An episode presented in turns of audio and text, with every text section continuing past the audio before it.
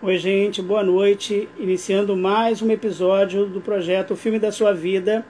Eu sou Erivelto Reis e vou conversar com meu amigo, professor, músico, ator, cantor, compositor Demétrios Gomes. Vou mandar o convite para ele e a gente começa a conversar.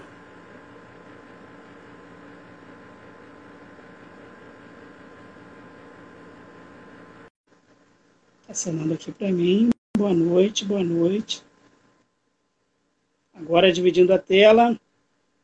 Eis que ele surge. Salve, Demetrios. É nóis, agora foi. Agora é real. Boa noite. Boa noite, vamos aí. Tudo bem? Beleza. Prazer. Agora a conexão ficou bacana. Prazer falar com você, prazer te ver. Tava com saudade. Bastante tempo que a gente não se via. Que bom te ver com saúde, que bom te ver bem, vacinado. É, duas doses. Graças Oi. a Deus. Bom, começar então agradecendo as pessoas que estão nos acompanhando. A professora Janice está aí na área com a gente, nossa querida colega, Fala, Janice. E assim, Demetrios, eu tenho uma série de, de alôs para mandar. Hoje está um pouquinho diferente. Então eu quero mandar um abraço para quem acompanha e divulga o projeto. Então tem a Carla Reis, professor Wilton, Cícero César, nosso amigo, Flávio Pimentel, professora Janice que está aqui, professor Jaime, a Bruna, que participou recentemente, né, o professor Alzir, professor Marco Antônio Chaves e todo mundo que assiste, compartilha, divulga, comenta, sugere pauta para a gente, né, de pessoas que a gente vai encontrar em breve, muita gente querida. É um prazer falar com você, você que é um- foi um grande companheiro de trabalho, um grande amigo, e aí abro espaço para as suas considerações iniciais. Prazer é todo meu, como eu tinha te falado já há pouco- poucos minutos atrás, né? É uma honra estar aqui contigo.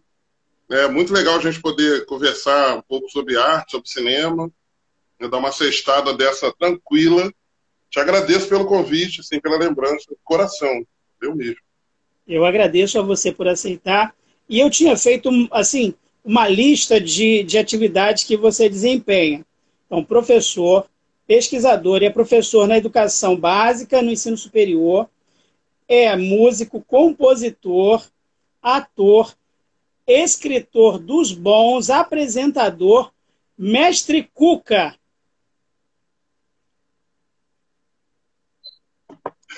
Tá certo? Faltou alguma coisa nessa lista? Faltou, né? Acho que sim, sei lá, mas acho. Porque na verdade é tudo uma coisa só. Eu não, eu não separo muito, não.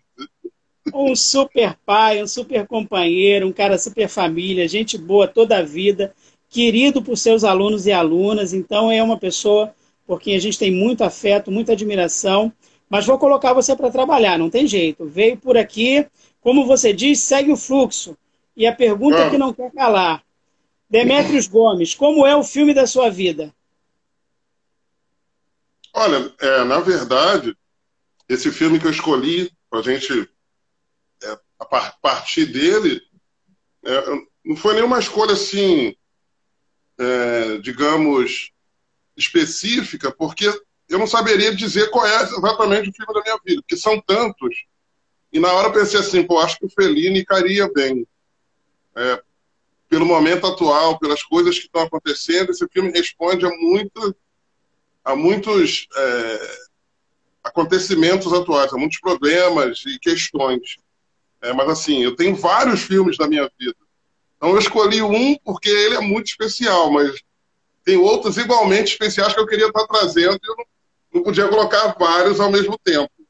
Então, esse filme é muito representativo porque ele traz é, um embate entre a brutalidade e a arte. Então, isso para mim foi a escolha em cima desse tipo de debate que eu queria é, estar tendo aqui contigo hoje. Por isso que eu escolhi o La Estrada do Fellini. Ele tem várias, né, várias nuances e tal. E é uma homenagem ao Saliano, que é um cinema né, assim, basilar, né? um cinema integral, é diferente, tem até muito a ver com o Brasil. Né? O Glauber Rocha ele vai lá mamar para beber nessa fonte, para poder fazer o cinema novo. Ele teve, ele esteve com esses caras, ele eram, eram companheiros, eram amigos, né? Eram coleguinhas de profissão. Então tem muito essa, essa, essa via também de mão dupla. Né? O cinema italiano, o neorrealismo, que é desse período, ele tem muito a ver com o cinema brasileiro da época também. Então, é isso. É um filme de 54, não é isso? Uhum. Ganhou, ganhou Oscar de, de melhor filme estrangeiro. Fala um pouquinho é, do filme pra gente, pra quem ainda não viu. Eu fui ver por sua causa, Cara, né? É, esse é um filmaço, assim, que você tem ali é uma, é uma, é uma fase do Fellini, o Fellini jovem, você tem uma ideia. Esse filme é a fase que ele ainda não está no auge da criação, ele está começando a carreira dele ainda. É, e todos os filmes de neorrealismo, como o nome já diz, são filmes pós-guerra que vão estar tá no processo de reconstrução da identidade italiana. Então, eles vão estar tá falando sobre o trabalhador, sobre as pessoas é, que estão abaixo da linha da pobreza na Itália, não tem muito dinheiro para fazer o filme. Né? Olha de onde vem uma câmera na mão e uma ideia na cabeça. São filmes com um orçamento barato. Né? E o Fellini vai trazer o Anthony Quinn, que está entediado né, com, com Hollywood, ele quer fazer algo diferente, algo mais artístico. A Julieta Mazzina, que é a esposa dele, faz a personagem principal, que é ancorada no Carlito, no Charlie Chaplin. Aquele personagem é um personagem que ele copia do Charlie Chaplin os trejeitos e tal, e tem uma direção poderosa, né? é profundamente dirigido. Então você tem ela, vem o outro cara por fora que faz o Triângulo Amoroso, que é um, um outro artista, né? São, são dois artistas. Na verdade, o Anthony Quinn é um artista mambembe, que ganha dinheiro é, se apresentando pelas praças da, uh, de Roma. A Julieta Mazina ela faz uma filha que a mãe vende para ele para poder, é, enfim, ter condições melhores de vida. Ele dá um dinheirinho para a mãe, leva essa, essa menina, vamos dizer assim, com ele, ensina alguns ofícios de circo e no meio do caminho dessa aventura, ela vai encontrar, eles vão encontrar com esse cara que ela vai ter um encantamento por ele. E isso vai arrebentar com o Anthony Quinn. A gente vai dando spoiler direto. É, é. Com o personagem do Quinn, que é Zambrano. O Zambrano, é, o que eu acho bonito nesse filme, assim, é que ela tem essa coisa chapliniana do, do, do vagabundo, do Carlitos, é a pureza, ela carrega a arte, ela carrega a delicadeza, uma certa inocência. O cara que vem para perto dela também tem um pouco disso, mas ele tem o espírito da arte, o espírito livre, solto. Já o Zambrano com o Anthony Quinn, não, ele é um cara que ele faz aquilo para ganhar dinheiro. Ele arrebenta correntes, ele faz números de mágica, de palhaço, mas ele não faz, não leva a profissão, digamos, como como ato de amor, né? É um ato de sobrevivência para ganhar dinheiro. E ele, para mim, é a brutalidade da arte. Ele é aquilo que representa o, o lado ruim da arte, né? Aquele cara que está ali para ganhar dinheiro, para entrar na mídia, para fazer videoclipe, para aparecer, trazendo para os dias atuais. Ele não tem nenhuma ligação maior, estética, ética com aquilo. Então, esses dois mundos vão entrar em, em, em conflito dentro do filme. Isso é uma camada, são várias camadas ali você está debatendo a situação da Itália que está muito ruim, a prostituição, né? os problemas é, terríveis que a guerra causou no povo. Mas, assim, em última instância, nós vamos ter esse embate, essa camada da arte, né? do, do, do entretenimento versus aquilo que, que é beleza artística. É um filme muito profundo, né? E ele mexe muito comigo. Bruno, Bruno tá mandando um abraço para você, dizendo que você é um grande professor Manda um elogio para mim também. Muito obrigado, Bruno. Silvinha, boa noite. Valeu, Nosso mestre Rio do Hora está acompanhando a gente, assistindo a nossa conversa. Grande mestre da zelação, grande artista. Muito obrigado. É, o filme mostra a Itália pós-guerra, né? uma Itália bem pobre, é, sofrendo terrivelmente com, com o, as consequências da guerra. Sim, é todo esse cinema é, pós-guerra ali, vai ficar, ele vai cair no neorrealismo. embora, assim, o Fellini, ele vai rachar com isso depois, né? Porque ele é meio... É, uma coisa que eu gostava, eu gosto muito do Fellini, é que chega uma hora que fala assim, cara, é, a gente faz um cinema político também, mas agora interessa mais contar uma grande história. Então, a gente tem que começar a contar histórias. E não só fazer uma narrativa coletiva. Então, ele vai individualizar. Esses personagens vão vir carregados de, de simbologias e, e, e, de aspectos diferenciados, porque ele também tá, já está mirando nas histórias pessoais dos, dos caras. Diferente de outros do neorrealismo naquela época. Né? Excelente, excelente. Agora, você, como professor de geografia, mestre em relações étnico-raciais, você, na pré-pauta, no início da tua fala, na, da tua fala você faz um, um. Você coloca o foco numa questão que é a arte contra a brutalidade.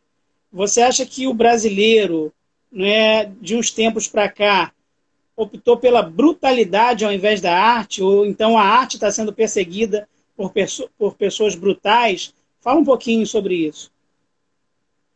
É, eu acho que é isso mesmo. Sem, sem tirar nem pôr. Nós temos uma situação é, em que eu acho que onde não tem arte, a, a brutalidade impera. Isso é óbvio. Né? Assim, quando a gente se depara com um tipo de políticos de governo, de, de pessoas que têm comandado o Brasil, comandado os estados que estão vencendo eleições, eles representam a brutalidade. E não é à toa que esses caras não têm o menor apego a arte nenhuma. Eles não sabem o que é literatura, eles não gostam de cinema, eles tampouco se lixam para música. Você pode notar, é uma característica, é uma faz parte do arquétipo desse cara bruto, porque a arte ela vai, ela vai amortecer. Né? É, a única arte que lhes interessa é utilitária, é ouvir música para dançar, é ouvir música para beber. Então você vê uma, a brutalidade nesse momento, ela está num nível alto.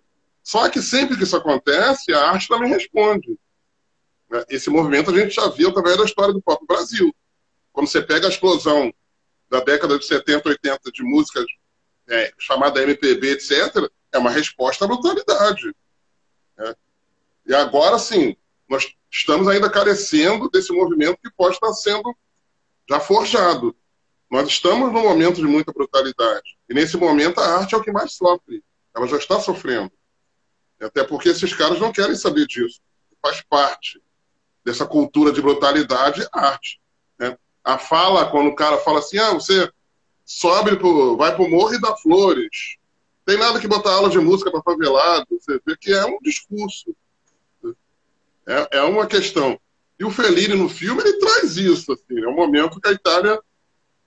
O, o Zambrano é a Itália. Ele pode até estar tá dentro daquele contexto, ele pode até trabalhar na arte e não ser artista.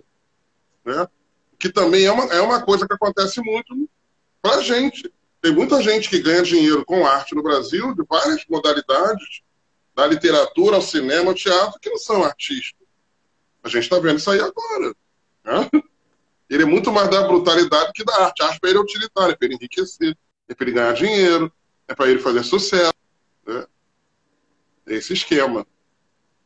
Agora, Demetrios, você começa é, na educação e caminha na tua formação, não é? Você é um, é um mestre na, na, tua área, é um grande pesquisador, é um ativista é, é, sobre vários aspectos, com a arte, mas também com o pensamento, com uma conscientização política. Mas como é que você começa? Como é que você escolhe a geografia? E aí caminha em paralelo a tua formação educacional e, e, e acadêmica com a tua formação artística? Teve influência em casa? Conta um pouquinho para gente é uma grande confusão, né? é tudo uma grande confusão. Porque, é tudo ao mesmo cara, assim, agora. essa questão é, de arte, eu, é uma coisa que é assim, para mim é muito inato. Eu nunca, eu nunca precisei escolher muito isso, não. Tá? Virar professor foi uma opção. Agora, trabalhar com arte não foi uma opção. Eu, assim, muito, assim, muito criancinha, com quatro, cinco, seis anos, eu já fazia coisas voltadas para esse lado. Assim. Eu já fazia escultura em sinteco de casa, com cinco, seis anos. Se, se tocava uma música no rádio, aquilo me tocava profundamente, eu parava para ficar prestando atenção na música. Né? Eu assistia, nossa infância é uma infância voltada para televisão. Então, eu assistia todas as novelas da Globo, todos os desenhos e filmes e tal, e assim, eu nunca assisti como espectador, é uma coisa meio louca. Eu sempre me, me via dentro daquele cenário fazendo aquelas coisas que os atores estavam fazendo. É, eu, eu ficava prestando atenção na forma como as pessoas davam o texto, como aquilo soava. Né? E quando eu fui para a escola, assim, eu não sabia nada, eu fui um péssimo aluno de escola. Eu, eu fui mal alfabetizado, eu estudei no Sala durante três anos. Quando eu cheguei, eu fui, me mudaram de escola, meus pais me... Quando eu cheguei na escola, no quinto ano, eu voltei para o primeiro, para ser alfabetizado de novo. Aí já tive um trauma escolar ali, e a única coisa que eu fazia decentemente na escola era escrever poesia. Então, na escola tinha concurso de poesia, eu ganhava todas. E aí apresentava lá na frente, pois. Geralmente na minha escola tinha no final do ano, em agosto, eu lembro bem, é aniversário da escola. Então os alunos tinham que fazer uma poesia para a escola. Eu sempre vencia a poesia. Né? E é uma coisa doida, porque eu ganhava na poesia, mas matemática era três, ciência era dois e tal. E assim eu fui me rastejando a vida inteira. Já a geografia foi a única matéria que me despertou desde cedo. Também falei, caramba, esse negócio é legal. Porque para mim a geografia também tinha uma coisa artística. É um delírio de, da viagem, da paisagem, né, dos quadros, de sair da, da, do meu lugar e viajar por outras, por outras regiões, por outros países, por outros territórios. Então, aquilo me chamava muita atenção. E eu fui seguindo assim. Cara, é, é, são tantas coisas, eu vou resumir.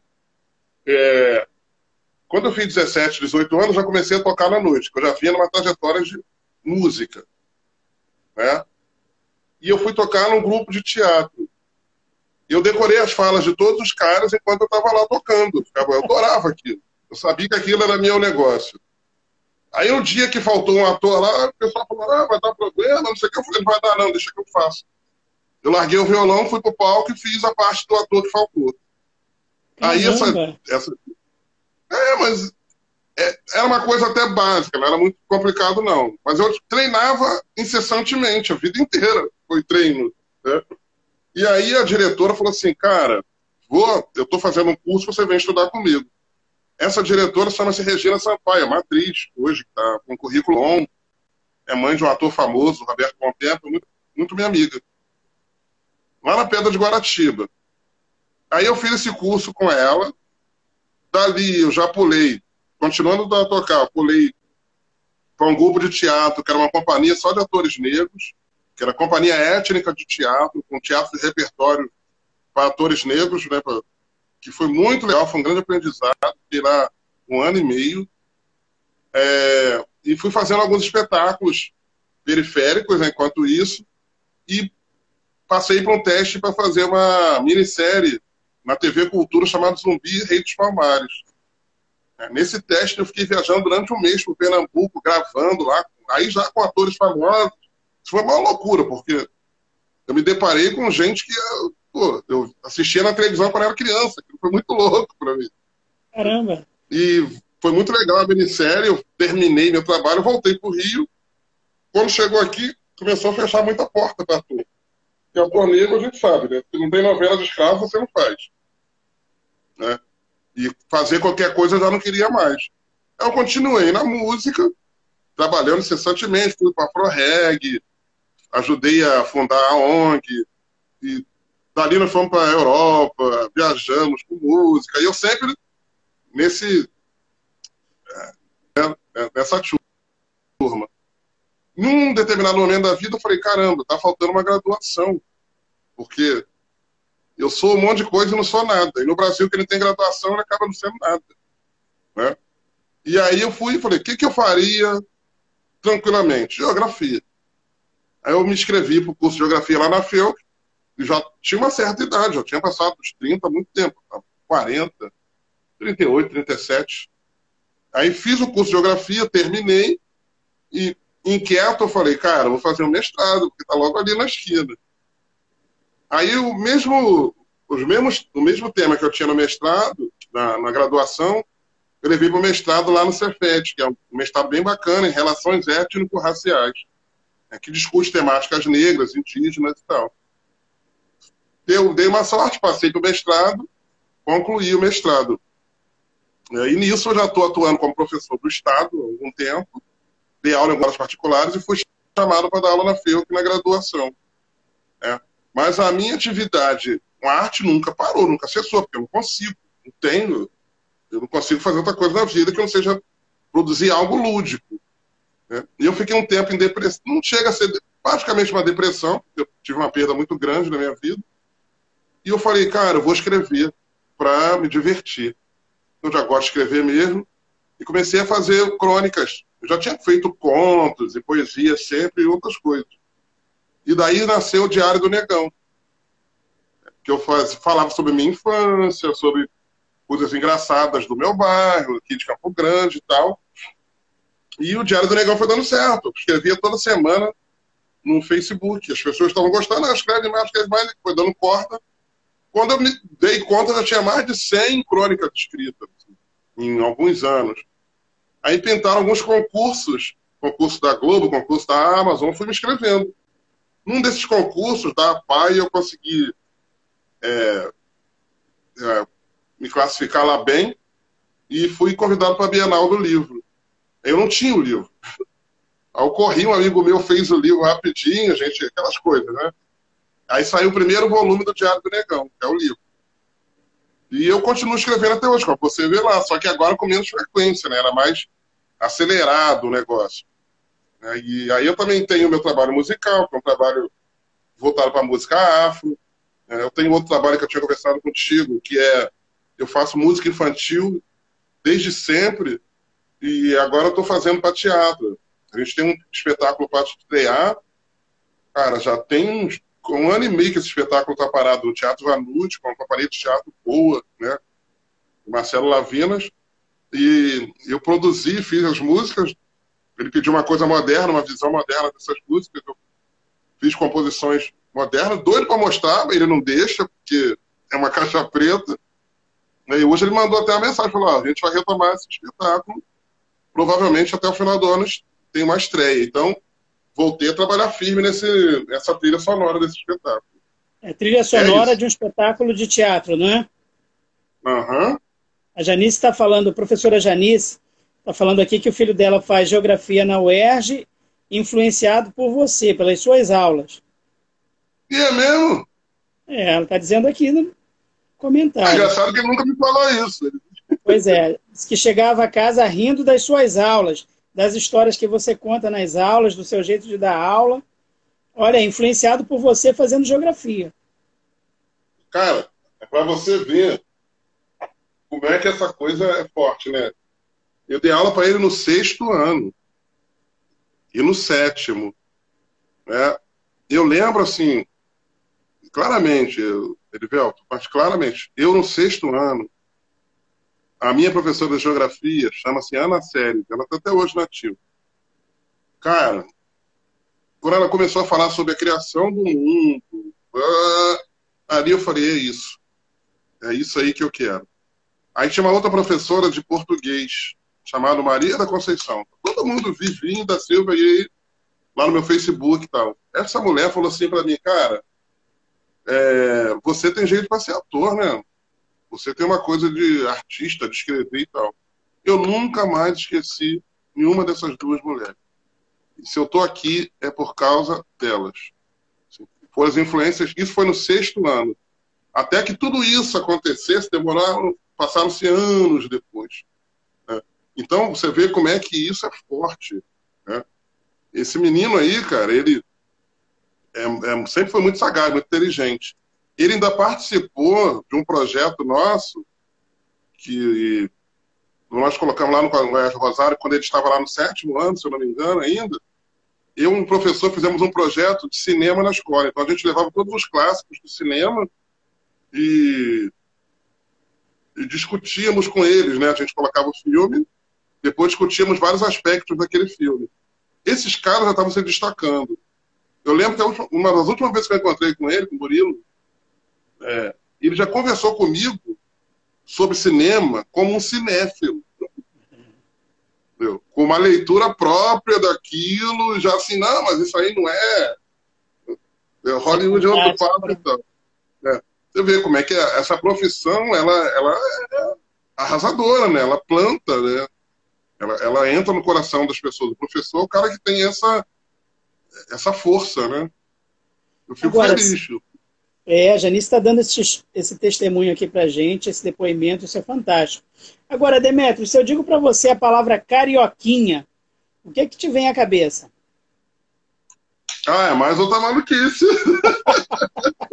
fala fala para quem está assistindo a gente, o que, que é carioquinha? Que chave é essa que vira aí para você? Rapaz, é um restaurante que a gente tem delivery aqui em casa, né? que nós estamos passando até por uma certa dificuldade, vou te falar, assim, não é uma coisa assim, ah, você está falindo, não. É, nós estamos notando uma queda por vários fatores, assim, e principais, né, a questão da conjuntura da economia atual. Assim, né? De janeiro para cá, nós nós estamos vivendo momentos muito tristes, assim, econômicos. A gente trabalha diretamente com a iFood, a plataforma está numa crise real. Assim, os trabalhadores, os motoboys, diminuíram drasticamente, porque não está sendo mais vantagem fazer entrega por vários motivos. Por violência que está acontecendo, pelo crime organizado ter entrado no negócio, entendeu? e pela alta dos combustíveis. Então, nós estamos conseguindo vender, até porque a nossa a nossa intenção não é ganhar dinheiro, não é ficar rico. Né? O Carioquinha é esse restaurante que a gente trabalha com música brasileira, que pra, é mais uma dessas facetas da arte na minha vida. Para mim, a culinária é arte. Ela está agregada à geografia, à arte. Né? A gente, nós temos muito aqui em casa essa coisa de cozinhar o tempo todo. Com a pandemia, isso ficou exacerbado.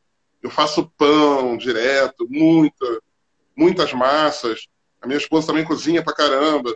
De vez gente... em quando você fica provocando a gente no domingo à tarde com as fotos de, dos seus pratos aí, e a gente fica todo mundo babando na sua comida que você prepara, porque já é, já é uma coisa de vocês aí, então, né?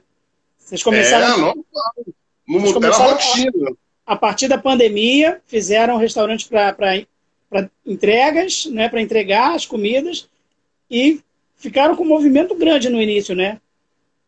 Sim, agora tem um bom movimento. É, porque a, o problema é conjuntural. A gente sabe que a economia está derrocando. Então, as pessoas estão perdendo o poder de compra. Isso é natural. E teve uma queda também nos próprios trabalhadores dessa modalidade escravagista, né, que é cruel. E aqui a gente, é uma diversão, porque a gente, nós pesquisamos a origem dos alimentos, nós pesquisamos como eles são produzidos. Né? O carioquinha é uma ideia é, realmente de trabalhar com a comida carioca, com, a, com essa comida de influência portuguesa, com, a, com esses códigos alimentares né, da culinária carioca, que é muito rica. E depois eu falei para ela, a gente vai abrir o Mineirinho, que já é outro papo. É o Paulistinha, que é, é a geografia da comida mesmo. É, então a gente brinca muito com isso. O, por enquanto, só o Carioquinho está funcionando. A gente já fez o Baião de dois, que já é um outro papo. Tal. Já vai diversificando e pontuando Exatamente. geograficamente conforme a comida mais marcante de determinada região, é isso? Isso. E você vê assim, voltando lá no cinema, como o cinema traz tudo isso. Né? O cinema, para mim, Erivelto, assim, eu não gosto de falar muito isso, não, mas a arte mais importante para mim, na minha vida, como arte, é o cinema. Eu sou músico, eu sou ator, eu, eu adoro teatro e todas as modalidades de arte, literatura, para mim está acima de tudo, praticamente. Mas assim, o cinema ele é o mais importante, porque foi ele que me abriu para os outros, na verdade. Né? A gente volta lá o que que acontece? Por que, que eu estou falando isso? Cinema foi a única arte que eu acho que eu descobri sozinho. No meu delírio, pode ser um delírio. Porque tudo assim eu tive um, um vamos dizer, alguém que fala assim, não, teatro é legal. Meu pai, meu pai comprava ingresso no teatro quando eu tinha 13 anos de idade e mandava a gente ir. Mas ele empurrou. A música, meu irmão tocava. Ele falou assim, toca aqui porque é isso. A literatura, meus professores. Agora, o cinema, eu nunca tive alguém que ficasse assim, poxa, filmes e tal. Eu simplesmente fiquei extasiado com o telão, de assistir filmes de Marcelino Poivin quando eu era pequeno, e aquilo foi não crescendo. Uma hora eu me senti é, compelido a estudar mais. Eu comprei um livro de cinema e comecei a ler. Eu falei, cara, é isso tudo aqui mesmo? Eu sabia que tinha isso tudo. E aí, eu, nessa, nesse, nessa trajetória, eu encontrei o Flávio Pimentel e outras pessoas. E o Flávio é fundamental, que ele fala que ele é fundamental para mim, que eu sou fundamental para ele, porque a gente, nós formamos nesse momento um cineclube informal. Ele falou sobre isso aqui. Então, ficava um instigando o outro, cada dia a gente trazia uma leitura diferente, de um diretor diferente, de um cinema diferente. Tinha uma locadora em Campo Grande, ali onde é aquele, mini, aquele shopping mais antigo, perto do Calçadão, que é o mini shopping. E essa locadora tinha vários clássicos de cinema russo, cara, italiano, francês. E a gente ficava brigando, ah, você tem que alugar, porque o que, que acontece com a locadora? Se o filme não estiver rodando, eles tiram de catálogo. Então nós alugávamos aqueles filmes toda semana. A gente fazia, dividia, essa semana tu leva esses quatro, eu levo esses cinco. Então nós gastamos aqueles filmes lá. E o cinema, para mim, tem essa coisa é, orgânica da minha parte, né? Porque ele vai trazer, o que, que ele traz? Assim? Ele traz a fotografia, eu sou altamente visual, então ele traz a música, que mexe muito, eu sou músico, eu amo a parte musical. Né? Ele vai trazer a parte cênica, que é do teatro, que está ali embutido. Né? Ele traz a ação, ou não precisa ter ação, duplamente dito. E o mais importante é, é a literatura. O mais importante é o roteiro. Isso é mais importante. A literatura é mãe de todos, não tenha dúvida. É, o Fellini, ele fala isso, ele fala, cara, tanto ele quanto o Hitchcock, que é outro cara que eu sou apaixonado, eles falavam, um bom filme é um bom roteiro. Um bom filme é uma boa literatura. Se você pegar o William Shakespeare, você não precisa mais de nada, você não precisa nem da câmera. Se você pegar Borges e outros caras, você sabe, você lê aquilo quando você pega o Zé Saramago, você vai filmar e sai sobre essa aqui, é uma piada. O livro já está te dando tudo. Está tudo ali, né? Então, exatamente. O filme, o cinema é isso. O cinema é a vantagem da letra de pular para a tela. E foi isso que os caras fizeram. Juntaram aquela loucura lá dos, dos irmãos Lumière lá e, e tal. Mas é uma boa literatura. Por isso que é interessante. Agora, deixa eu te dizer uma coisa. Você comentou do, da tua observação desde garoto, da estrutura do, do cinema ou da telenovela, de não assistir como um espectador, aí está falando né, do texto, da sua importância para o cinema. Aí me lembrei né, que pesquisando, que eu ia conversar com você, fui fazer meu dever de casa, pesquisar. Só o roteiro do La Estrada tem 600 páginas com detalhamento de plano, de ângulo, de tomada. Só, só o, o, o roteiro é uma obra literária que normalmente né, você não vê tanto cuidado assim com detalhamento descritivo do roteiro. Agora, você também escreve roteiros, não é isso? Não é só crônica ou poesia, né? ou só crônica ou poesia. Não apenas crônica e poesia. Roteiros também você escreve? Escrevo, escrevo. E pode falar um pouquinho é, sobre porque... roteiros? Pois, olha, eu, eu aprendi a escrever roteiro lendo dos outros. Então, assim, quando, quando tudo era mato, eu comprava os livros, sempre os livros do Fellini, do Hitchcock e tal, que são os roteiros. Aí, a partir dessas referências, eu passei a escrever os meus. E agora sim, nos últimos tempos, eu tenho feito, eu fiz, um, fiz alguns cursos de roteiro mesmo oficiais pela internet. Né, para poder ter mais, mais, um pouco mais de técnica. Né? Mas é uma prática que eu venho fazendo há um bom tempo. Até, assim, não é muito difícil para quem escreve. É, é, você dominar. É o que eu te falo, Erivel, se você lê Shakespeare, você aprende. já está ali. Né? O que você tem, assim, coisas como a. Quando você pensa em 60 páginas de roteiro, são 60 minutos. Um bom roteiro. Eu, esse é o princípio básico do roteirista. Você dominar esse tempo. Então, você vai ter dentro dessas 60 páginas as, as, os pontos, né, os pontos principais de que você belisca o espectador. É a apresentação, é o meio dele, né, e depois aquele final onde você vai ter o ápice do personagem. Isso nada mais é do que teatro grego do que Shakespeare. Só que você vai adaptar para a linguagem ou de série, ou de, ou de filme, ou de outra coisa. Entendeu? Então é um exercício bem legal, eu adoro fazer. E, Rapaz, e... tá afiado então, já está até com um esquema pronto aí, próprio para poder desenvolver. Sim, tem bastante coisa. É, é, é, aquela. Eu fico. A minha esposa fica louca comigo, ela fala assim: você não curte? Eu falo, eu curto. Que ela fala, você fica assistindo filme prestando atenção nisso. você não se deixa levar. Eu falei, não, vou nos dois. Você embarca Porque... na viagem, mas está pensando, ah, essa situação aí no roteiro eu resolveria de outra maneira. Eu não consigo não fazer. Cara, o, o Fellini é enjoado. Por isso que o roteiro dele é assim, ele é minucioso. Eu já vi algumas cenas dele dirigindo ator, é uma coisa absurda.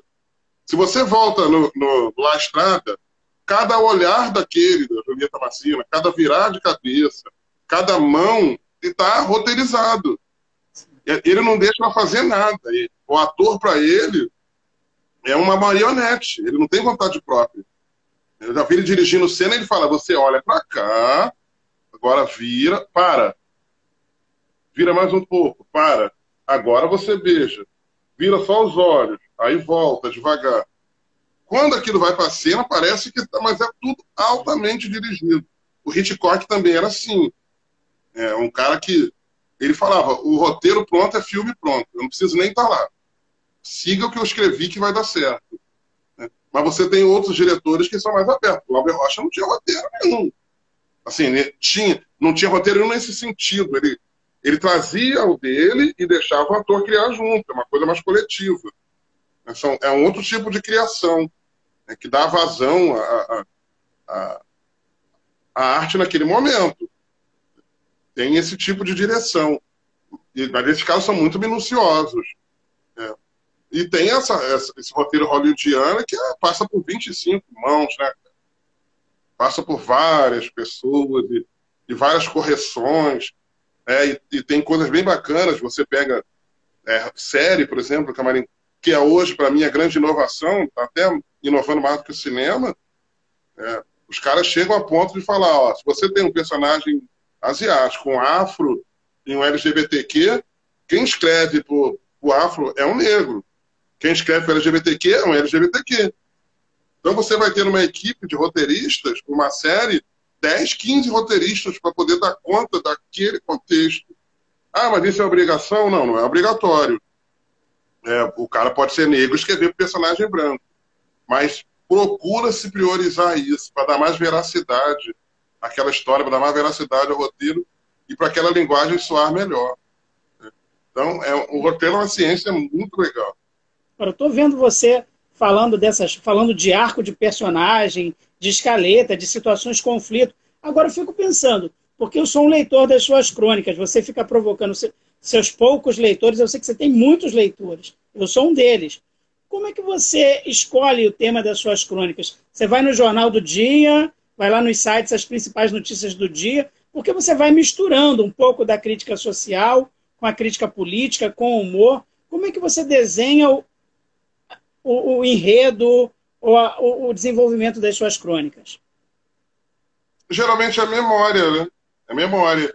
Agora é engraçado, assim, porque é, eu, eu consegui, assim, eu, eu aprendi a fazer de um jeito que sai muito rápido. Que quando eu sento para escrever, ela já está pronta. É, então eu falo assim, ah, eu vou falar hoje sobre o hábito de soltar pipa. Tem, tem crônicas que falam sobre isso. Aí organicamente, sem pensar muito, eu faço a parte A, parte B e termino. E a parte A, geralmente eu estou falando como era, onde eu nasci, é, os personagens que estavam ali. Na parte B vem essa, isso que você está falando, das crônicas. Eu tento sociais, eu tento é, associar isso com o momento atual, ou com, com questões é, que estão afligindo naquele momento. E no final você vai notar que é sempre uma mensagem de esperança. Né? É, como eu sou uma pessoa muito neurastêmica, eu sou mesmo, e profundamente crítica, nas crônicas do Diário do Negão, eu tiro a mão ao máximo. Você vai notar que não é uma coisa. É, eu não trago sentimentos pesados para dentro dessas crônicas. É uma hora de leveza. E elas sempre terminam com leveza, com a saudade, com o recado e tal. Então, é, o formato está sempre garantido. Eu sei para onde ela está indo sempre. E eu não permito, não me permito nessas crônicas falar daquele político A, daquele político B. Até porque eu não quero sujar a crônica com isso. É, são citações que quem quiser relacionar, relaciona. Então, o Diário do Negão, basicamente, ele é um entretenimento. Ele, é uma cópia. Eu não tenho o menor pudor de falar. Assim. Claro que é uma cópia dentro daquilo que eu aprendi a fazer sozinho, mas do para gostar de ler, entendeu? É uma grande, é uma homenagem ao para gostar de ler, que foi fundamental na minha vida como ser humano. Né? Eu lembro que quando eu comecei a gostar de ler, isso bem eu te falo, era um péssimo aluno, mas para essas coisas eu funcionava. Né? Eu peguei um livro chamado Menino Maluquinho do Ziraldo e aquilo mudou minha vida. Falei, caramba, é legal pra caramba ler. E eu gosto. Aí na minha casa tinha essa coleção inteira, para gostar de ler. Eu viajava naquilo ali, parceiro. Viajava. Tem uma crônica, que agora eu não me lembro bem se é do Rubem Braga, sei lá, que fala do Chico Buarque quando era criança. Que o Chico Buarque viu uma estrela cair no fundo do quintal da casa dele, ele foi correndo pegar a estrela, e chega lá, ele, ele, ele percebe que a estrela não estava no fundo do quintal, ele e é uma crônica real, isso aconteceu na história do Chico. Não esqueçam essas coisas. Né? E o, o, o Veríssimo. Então, eu passei boa parte da minha infância lendo para gostar de ler. Eu esperava sair para comprar. Essa coisa da crônica está dentro de mim desde sempre. É, o, é, o, carioca é isso. Depois eu fui. Você leu os grandes cronistas, então, nessa coleção. Porque os grandes cronistas brasileiros passaram por, por essa coleção. Uhum praticamente todos. E uh, Drummond, e vai que vai. Assim, a lista é grande. Ziraldo, todos eles tinham crônica lá. E depois eu vou descobrir que a crônica é a, a, a mais carioca da, da... de todas. Né? Assim, o carioca se esmera em fazer crônica. Ele, é um estilo literário que ele se dá muito bem. E, e eu faço essa homenagem para gostar de ler esse Diário do Negão. Porque é aquela coisa, para aquele cara que não, não tem, não vai pegar um livro de 100 páginas e vai devorar. Porque tem essas pessoas que não vai ler 20 páginas, mas ele lê aquele negócio ali e já desperta alguma coisa. É, ele tem ali três laudinhas pequenininhas, uma história engraçada, leve, com uma mensagem de esperança, como fizeram comigo. Pra, isso foi minha, o, o, meu caminho. É verdade, tem razão. Quando, é, é, é basicamente isso. Agora, o Diário de um Negão virou um, um quadro num programa de, de TV? Ah, aí já é outra loucura. Um programa, Eli... um programa no formato de TV que está disponível na internet, é isso? É, o Eli e o Velho Werneck, eles, estão, eles têm esse projeto da TV Web de Campo Grande. Aí me convidaram para fazer um quadro chamado Diário do Negão, é, onde eu estou é, levando, eu estou levando parte do que eu escrevi mesmo, não tem muito mistério não. São as crônicas só que com câmera na frente e eu contando a história de Campo Grande, a, o viaduto. E aí vou pegar aqueles temas que são mais sensíveis, né, que são mais pitorescos, né, onde fica o lado de lá, onde fica o lado de cá, que é uma coisa bem campograndense, bem é uma né? discussão, né? É, do é uma discussão antiga. É, tu mora do lado de lá, eu moro do lado de cá. É uma, uma das. Outra, vamos lá fora. Onde é lá fora? Não, agora eu vou lá fora. É, então, uma que a gente vai filmar essa semana em Campo ainda. Grande e dizer que vai a Campo Grande. Exatamente, eu vou brincando com isso. Outra é, é, Vou lá embaixo, né? Tem o famoso. Vamos descer hoje. Quer descer o que? O centro da cidade. Né? E é essa coisa, essa, essa possibilidade, né? O Rubem Braga falava que a crônica é isso. Você pode falar de chuva e de coisas muito sérias. Você tem um, um, um espectro de assuntos muito grande. Você pode brincar à vontade. E eu vou me centrando nesses assuntos mais regionais, mais do dia a dia, do cotidiano, né? É do que eu vivo, que é, na verdade, o suburbano em, em movimento. Né? Agora, Demetrios, eu, eu fico é, conversando com você, ouvindo com muita atenção o que você está falando, e, e qualquer pessoa que conhece você sabe que é orgânico esse processo em você, de arte, de cultura, de movimento em, em prol da arte. A, a, minha provocação ela é um pouco simplória, mas eu queria ver a tua reação, testemunhar a tua reação. Você anda em Campo Grande incógnito? Como é que é você saindo no calçadão de Campo Grande? Todo mundo fala com você, né? Ou é o professor, ou é o cantor, ou é o ator, ou é o músico. Todo mundo te conhece em Campo Grande. Rapaz, é, na verdade, assim, é, meu pai, né, cara? Meu pai que você conheceu, né? Que era amigo do seu pai, né? É verdade. Eu, assim, tem, tem algumas coisas, assim, quando eu era criança, a gente descia o calçadão, era horroroso, porque meu pai parava de a cada três passos para conversar. Você sabe como é que é isso? E, a, e nisso, eu já era conhecido por causa do meu pai. Meu pai faleceu muito cedo, e aí eu passei a fazer o papel dele. As mesmas pessoas que falavam com ele passaram a falar comigo antes de eu ser alguma coisa em algum lugar, que não era nada. Né? Eu vou no Mercado São Brás, é um ambiente que eu circulo desde que eu nasci. Então eu conheço os lojistas, conheço o cara que vende peixe, eu, sou, eu estudei com o dono da padaria. Então, assim, Campo Grande ainda é, ainda é um grande quintal, está tá deixando de ser. Né? E como eu faço, eu fiz bastante loucuras é, artísticas e tal, então tem gente de fases diferentes. Tem pessoas que me conhecem ainda pelo jogador de handball lá do ensino médio. Então, pô, jogava handball. Mas foi mil anos. O outro fala, não, mas ele é ator. Já tem essa confusão. Né? O cara entrar no meu Facebook e me procurar, não, mas esse aqui não é o Demetrio, não, porque ele não é. Ele é professor, ele não é cronista. Lá tá escrito cronista. Né? E na real, assim, eu não acho. Eu não acho que eu sou nada, assim, sabe? É grande coisa nem nada, não. É eu, eu, eu acho que é tudo uma coisa só. Eu eu não, não para mim não tem fronteira na música, no teatro, no cinema, na literatura, e um, um, que eu entendo muito pouco é artes plásticas, eu não consigo diferenciar um do outro. Eu não, eu não sei onde termina um e começa o outro. É, quando eu estou escrevendo uma crônica, eu estou contando uma história que poderia estar no palco e ela já vem com música junto. Entendeu? E quando eu vou dar aula, é confusão total, porque eu levo tudo isso para a sala de aula. Entendeu? Outro dia eu falei para minha esposa, eu falei, eu sou um péssimo professor. Eu sou um ótimo ator. Aí ela fala, pô, mas não... Eu, como ator na sala de aula, sou maravilhoso, por isso que os alunos gostam. É verdade. Eu não tenho... Você vai juntando todos esses saberes e vai aplicando na, na, na aula que você está dando, né? Porque, cara, a, a, a, a, profissão de professor é uma baita arte. Tipo, não tem como negar. Né? Você está diante de uma plateia. E sempre foi assim. Então, você pode desenvolver isso sem pensar que você está fazendo o seu show, ou pode desenvolver como eu penso. Eu penso que eu sempre estou fazendo um show, até porque eu não sei fazer diferente. Eu não saberia fazer diferente. E você também, outro também que eu conheço. É porque a gente está ali, não é entretenimento, não é isso.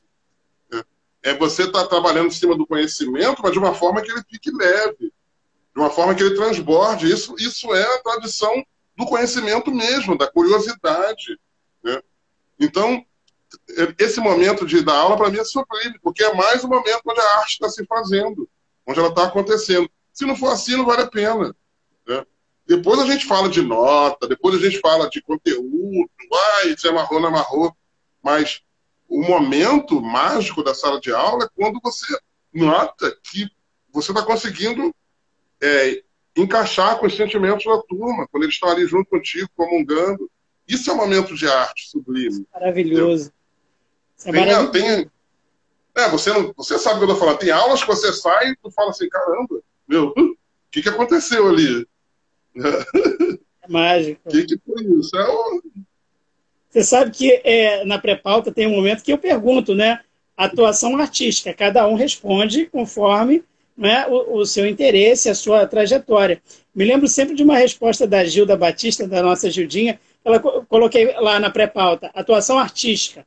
Ela respondeu, professora do Fundamental. Eu achei maravilhoso, porque para dar aula para o Fundamental, tem que ter essa coisa do artista. Acho que para dar aula tem que ter é, é, essa. Por mais que o professor possa ser tímido ou tímida, na hora que entra em sala de aula, é um, o canalizar desses saberes, dessas práticas, das experiências com arte que a gente tem, que a gente vai colocar para diálogo com o nosso aluno. É, quando você faz, quando você vê todos os testes vocacionais que existem, o, o, a mesma, a, as mesmas respostas onde você cai com, digamos, dons artísticos, você cai para dar aula. É no mesmo lugar. Ah, você daria para ser professor, ator, e não sei o quê, porque é parecido, não é muito longe. Né? Eles estão ali juntos. É, é, tem, envolve plateia, envolve saber lidar com o ser humano, envolve administrar sentimentos. Só que é uma coisa mais orgânica, você não, você não, você não separa, né? é a própria vida. Mas ser professor é uma arte, sem dúvida nenhuma. É, é a mais sublime delas. É verdade. Agora, eu... a gente. Desculpa, fala. A gente está chegando... A tá chegando ao final desse nosso momento, né, dessa nossa conversa, eu não posso conversar com você sem pedir para você apresentar um número musical ou um texto, alguma coisa não é, é, é, relacionada ao seu fazer artístico. Você fica à vontade, ou a música, ou dizer um texto, ou fazer uma interpretação. Eu só tenho uma dúvida, Demetrios. Eu, eu sei que você tem alguns instrumentos musicais aí. Né? É, o Flávio já tocou é, com você já se apresentou com você? Já, não é? Flávio Várias vezes. Várias vezes. Pois é, eu tenho um violão do Flávio Pimentel que só funciona com ele. Comigo o violão não funciona. Não. então eu quero fazer a reclamação pública aí para você deixar registrado. Brincadeiras à parte, um abraço, nosso querido Flávio Pimentel. Eu fui assistir vocês, sabe onde? Na livraria Leitura, no, no, no shopping, no, no, shopping novo em Campo Grande. Vocês fizeram um, um, uma temporada lá, algumas apresentações. Numa delas eu fui assistir vocês. E é realmente um espetáculo ver vocês se apresentando juntos. Você preparou alguma coisa? Eu gostaria de apresentar alguma coisa pra gente? Já está terminando mesmo? É isso mesmo? Que isso? Ah, eu posso fazer, deixa eu ver aqui. Várias ideias. Tem, tem um. Vou fazer um trecho aqui de uma música do, de um filmaço né, nacional chamado Tem para as Estrelas. Acho que é do Cacá Diegues, um filme muito bacana, da década, final da década de 80 para 90, que é uma música do Cazuza, que ele fez, ele e Gilberto Gil fizeram para esse filme, encomenda. Se chama Trem para as Estrelas, a música.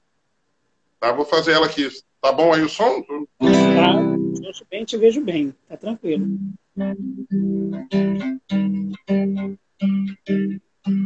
São sete horas da manhã. Vejo Cristo da janela. O sol já apagou da luz. O povo lá embaixo espera. Nas filas dos pontos de ônibus sem saber para onde ir. São todos seus cicerones, pagam para não desistir. Nos seus salários de fome, é a esperança que eles têm. Nesse filme como extras todos querem se dar bem. Contemplar as estrelas, depois dos navios negreiros, outras correntezas. Contemplar as estrelas, depois dos navios negreiros, outras correntezas, meu nego. Estranho teu Cristo Rio um olhar tão longe além. Com os braços sempre abertos, mas sem proteger ninguém. Eu vou forrar as paredes do meu quarto de miséria. Com manchetes de jornal pra ver que não é nada sério. Eu vou dar o meu desprezo pra você que me ensinou que a tristeza é uma maneira da gente se safar depois. Contem pras estrelas, depois dos navios negreiros, outras correntezas. Contem pras estrelas, depois dos navios negreiros, outras correntezas.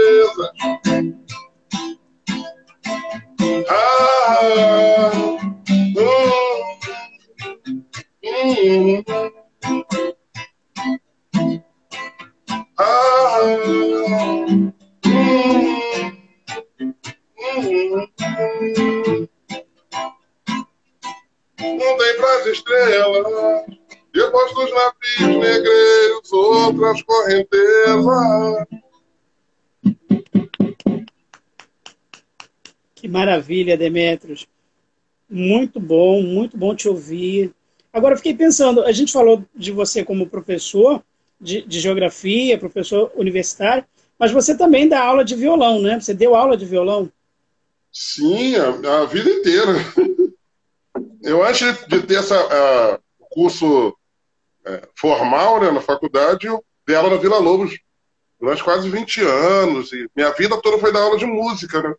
Era, era sobrevivência. Enquanto eu fazia os, os trabalhos artísticos, eu vivia dando aula. Dei aula para meio Campo Grande, cara. Violão e guitarra guitarra principalmente. Aí hoje eu estou um pouco mais devagar, até porque tem outras coisas. Né? Muito bem. Agora, Demetrios, vamos fazer, vamos fazer um, um, um jogo de abstração. Vamos, vamos por um momento esquecer que nem você, nem eu e muita gente que está nos assistindo e que vai nos assistir não temos nenhuma relação com a educação. É, não parece óbvio que não é um bom negócio tirar disciplinas para a formação dos jovens e que o ideal seria aliar ao que já existe, acrescentar o ensino de música, de teatro, de dança.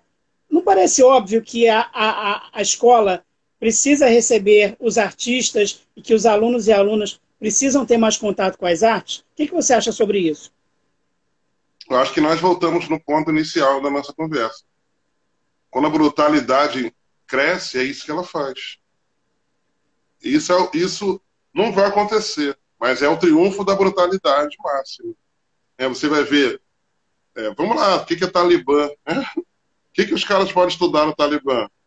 A religião, os, as doutrinas religiosas, talvez alguma coisa de matemática e da língua natal. Acabou, o resto não existe. Então você vê quando a brutalidade, onde você, onde tem mais brutalidade, você tem menos é, disciplinas criativas. Você vê como é que a literatura ela tem pouco tempo numa sala de aula. Você tem muito português. Né? Isso é uma realidade. Né? E a literatura te liberta, te faz delirar, te faz viajar. Você vê o, o medo né, e a ojeriza que a gente tem pelas regras gramaticais. E elas não são tão bicho-papão. Mas a literatura, ela pode levar você para elas e não caminho ao contrário. É o, é, é o gosto pela leitura que vai fazer você amar as regras gramaticais. Eu só consegui entender um pouco disso e gostar quando eu aprendi a ler. É, uma coisa não vem antes da outra. Eu não estou, claro que eu não estou fazendo uma comparação né, desse nível da brutalidade da arte. Mas, assim, aonde tem a brutalidade, a tendência é essa, você cercar tudo aquilo que é criativo, tudo aquilo que é lúdico. E essa, isso é fundamental para a vida, não tem para onde correr. A gente está vendo aí você tirar sociologia, cara, tirar filosofia, entendeu? Isso é um crime, eu não sei como deixamos passar. Entendeu? Essa reforma do ensino médio vai dar errado, isso não tem como. Vai dar errado porque é bizarro, porque é ridículo. Porque é mal feito. Né? Não tem pé nem cabeça, era nem beira. Né? E todo esse currículo que você vai suprimir, né? a gente já está vendo em escolas particulares a disciplina de arte perdendo espaço. É um absurdo. Né? Mas a gente não vai deixar a brutalidade vencer. Não tem como. continuar lutando, né? Exatamente. Bom, Demetrios, quero muito agradecer a você. Quero ainda aproveitar a sua presença para agradecer mais uma vez as pessoas que estão prestigiando, têm prestigiado o, o projeto, Obrigado, todas as pessoas que já passaram por aqui, agradecer muito e convidar você e todo mundo para na próxima segunda-feira assistirem aqui é, a minha conversa com a professora da UFRJ, Luci Ruas. Né? Ela preparou aí é, alguns filmes que ela, de que ela gosta muito que ela vai falar para a gente. A Noviça Rebelde, Casablanca, enfim. Ela vai selecionar alguma coisa e falar para a gente. Claro que vai falar de literatura, claro que vai falar da brilhante trajetória acadêmica que ela tem, ela que é mestra de tantos professores e tantas professoras, foi minha mestra, inclusive, minha professora na UFRJ, vai estar aqui comigo na próxima segunda-feira, às 8 horas. Demetrios, agradecer a você, agradecer a sua família, né, as suas filhas, a sua mulher, pessoas muito queridas, e eu sempre tenho dito isso. Quando o convidado vem, quando a convidada vem para esse momento, toda a família abraça, toda a família apoia, e eu tenho que agradecer aos familiares também. É dizer da minha alegria, da minha felicidade de ter tido a oportunidade né, de conhecer você como meu colega de trabalho e ter me tornado teu amigo e aí, resgatar a história da amizade do teu pai com o meu pai, que foram pessoas que trabalharam juntos, juntas, foram muito amigas, e que bom que eu tive a oportunidade da minha, de, de, na minha vida, me tornar teu amigo. Abro espaço, então, para suas considerações finais, agradecendo muito pela sua participação. Ih, rapaz, sem palavras, sem palavras. É, te agradeço de coração. É, faço votos que esse projeto continue dando frutos, que ele vá para frente. Né, que, também quero te parabenizar pela tua nova conquista que a gente tem visto aí. Né? Você mais do que merece isso. Assim, eu fiquei muito feliz. Né? Acho que tudo, tudo caminhava para isso mesmo. Você vai poder agora amplificar muito mais o trabalho que você faz, que já é muito bom. Né? Você sabe disso, que são espaços como esse que você conquistou, que o trabalho ainda dá mais uma, uma né? Ele, ele, tem muito mais do que render, né? mais do que propor. Tá? Te agradeço aí por essa noite maravilhosa, por essa sexta tranquila. Beijo na família. Valeu, obrigado por tudo. Tamo junto. Grande abraço. Muito obrigado. Uma boa noite a todas as pessoas, uma boa noite para você. Espero em breve que a gente possa se encontrar, todo mundo vacinado, todo mundo já é, é protegido contra é. a pandemia, para fazer uma roda de conversa com grandes talentos, com grandes amigos nossos, porque faz muita falta é, esse encontro, momentos como esse, de música, de arte, de poesia, de bate-papo, de troca de experiência. E que bom que você aceitou o convite, porque me deixou muito feliz a sua participação e muitas pessoas que nos assistiram também felizes com a sua participação, com a sua presença. Muito obrigado e um grande abraço. Valeu, irmão. Um abraço. Até breve. Tchau, tchau. Obrigado.